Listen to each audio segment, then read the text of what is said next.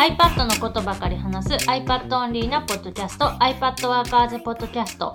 今日は音声入力で使えるちょっとした小技の話をしますなんかあるの？小技って。丸とか点とかって言うっていうやつ。いやもう最近音声入力のその機能も上がっていて丸とか点って自動認識して勝手につけてくれるうん。とか、そういう、まあ、音声入力の機能っていうよりかは、その、えっと、辞書登録、ユーザー辞書って普段使ってる？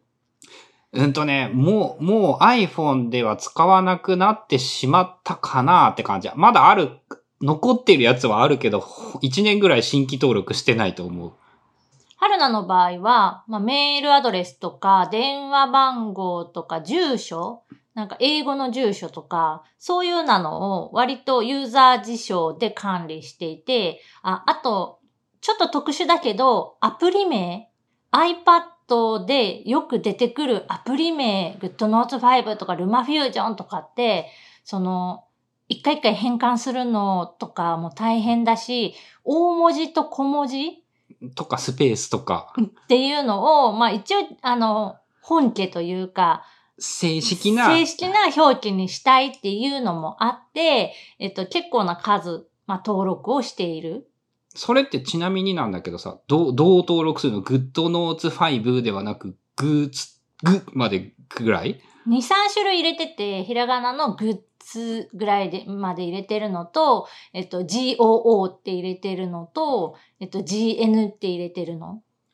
え、それで変換されるの？変換される。あ、あの、アルファベット入力で GN で、カナモード、点キーだから？どっちでも、キーボードでもいいんだ。キーボードでも大丈夫。その GN って入れてで。うん。で、この、まあ、ユーザー辞書自体は便利で、まあ、ごく一部というか、まあ、一部の人には刺さると思うんだけど、これ、音声入力で、なんか喋りながら文字を入力しているときって、このユーザー辞書の内容が聞かないのよね。GoodNotes5 って登録しといても、カタカナで書かれてしまうとか、そういう感じ？そういう感じ。その変換されないうん、まあまあ、そうなりそが、しかし、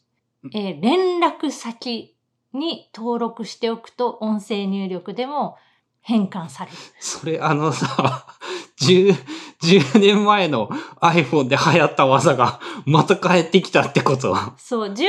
前は、そのユーザー辞書という概がなかった念がなかったなかったので、え連絡先っていう、まあ通常は電話番号とかメールアドレスとかを、こう、登録しておくもののところなんだけど、まあそこによく使うキーワードとかを入れておくと、その変換候補として出てくるよっていうのが多分10年前に流行った技。アプリも出とったよ、その、その時期。そういう、辞書登録くんみたいな。このアプリは、その連絡先を使って辞書登録をするアプリですみたいな。まあ懐かしいよね。それが、あの、音声入力でもう一度帰ってきた。帰ってきた。で、その、えっ、と、連絡先に入っている、まあ、名前だったりとかっていうのは、その変換候補に、まあ、出てくるっていう仕様は、もう多分その当時からずっと変わってなくって、今でもまだある機能。で、それが、その音声入力時は、ユーザー辞書の候補は出てこないくせに、連絡先であれば出てくるっていう。多分あれなんだろうね。人名とかさ、って、日本語の場合は漢字の違いとかがあるし、英語の場合はスペリングが細かく人によって違ったりするから、やっぱ便利にするためには、その、そうしておくと、音声入力ははかどるんだろうね、人名が。俺たちの後藤とかなんてまさにそうだもんね。だから、まあそういう意味で、えっ、と、まあ、たくさん登録しすぎると、それも連絡先がもうごちゃごちゃになる。からあれなんだけど、まあ必要最低限、音声入力で、まあ入力したいその特殊なフレーズとか、えっ、と、そういうキーワードみたいなものは、ユーザー辞書じゃなく、連絡先の方に登録しておくと、まあいいかもしれないなという発見が最近あった。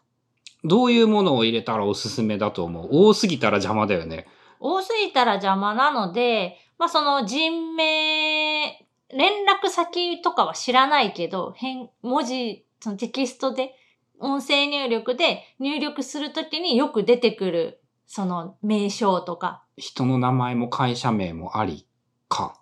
で、あとは、えっ、と、その自分の場合ね、春菜の場合だったら、そのアプリの名前とかは入れておくと、その変な、えっ、と、変換されにくくなる。そのグッドノーツ5がカタカナで全部書かれるとかがされにくくなるとか。うんなるかなっていうのは思ってる。でもアプリ入れちゃったら結構な量と邪魔度になりそうだけど、アプリって言っても、普段その、えっ、と、よく出てくるアプリ、ね自分が使ってるぐらいな感じ？そう、自分が作ってるで、さらにこういうその iPad Workers のポッドキャストの中でも、その紹介してるような有名なアプリ？フォトショップとかなんてもうカタカナっていうか英語にしてくれそうだしね、言ったら。そう、あの、一般的なカタカナ英語というか、あの、英語から来てるやつは、割と簡単にいくかもしれない。その登録をしてなくても、音声入力だけでも、あの、綺麗に変換はされそうな気はするけど。まあ、商品名とか固有名詞は特に、あの、登録しておかないと多分出ないだろうし、ああ、そうね。だからやっぱ、やっぱそういう固有名詞に近いものになってくるね。便利そうなのは結局。まあ、最近ね、その、連絡先っていうのも、うちの場合は、ほとんどその電話というものを使わない生活に、まあ、ああえてしててっていうか、意図的にしてるのもあって、連絡先に登録されている人ってめっちゃ少ない。なんかね、消してないから残ってる。自分の場合。で、普段その連絡するのって SNS 経由で何かしらの SNS を使ってなんか連絡を取るみたいなことが多いから、なんかその連絡先アプリって別にそんなにぐちゃぐちゃでも逆にいいいのかなっていう。うん割り切ってしまうという意味でもありか。だってどうせその連絡先に入っている人のなんか連絡先を参照したい場合ってどうせ検索するでしょ。多分。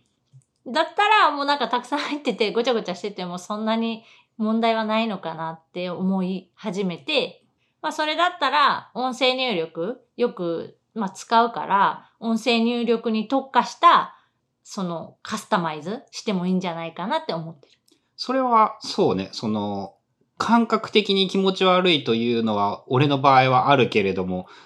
実利で言ったらそっちの方が理にかなっている気がする。もうなんか見ないでしょみたいな連絡先アプリとか開かないでしょ見ない。あの、家族、親族一覧があるだけで、なのでほとんど後藤の列で全部事足りるし、なんかそんなレベルでしか使わない。他の人に、その、電話かかってきた以外で多分着信履歴とかもなんもないしね。まあそんな感じで、えっ、と、音声入力を、まあ、使って文字入力試してみようかなとか、まあ今現在音声入力ちょこちょこ使うよっていう、まあ人の中で、そういう誤変換というか、うまく認識されないキーワードが、まあ特定のキーワードがあったりとか、まあよく使うけど、よく変になって嫌だってことだよね。そういう。そう、そういうものは、ユーザー辞書ではなく、えっ、と、連絡先に登録すると、えしっかり、あの、音声入力中でもちゃんとあの自動変換されるよっていう、まあお話でした。まあこれ多分その辞書の時と同じで将来的に面倒になる可能性は高いので、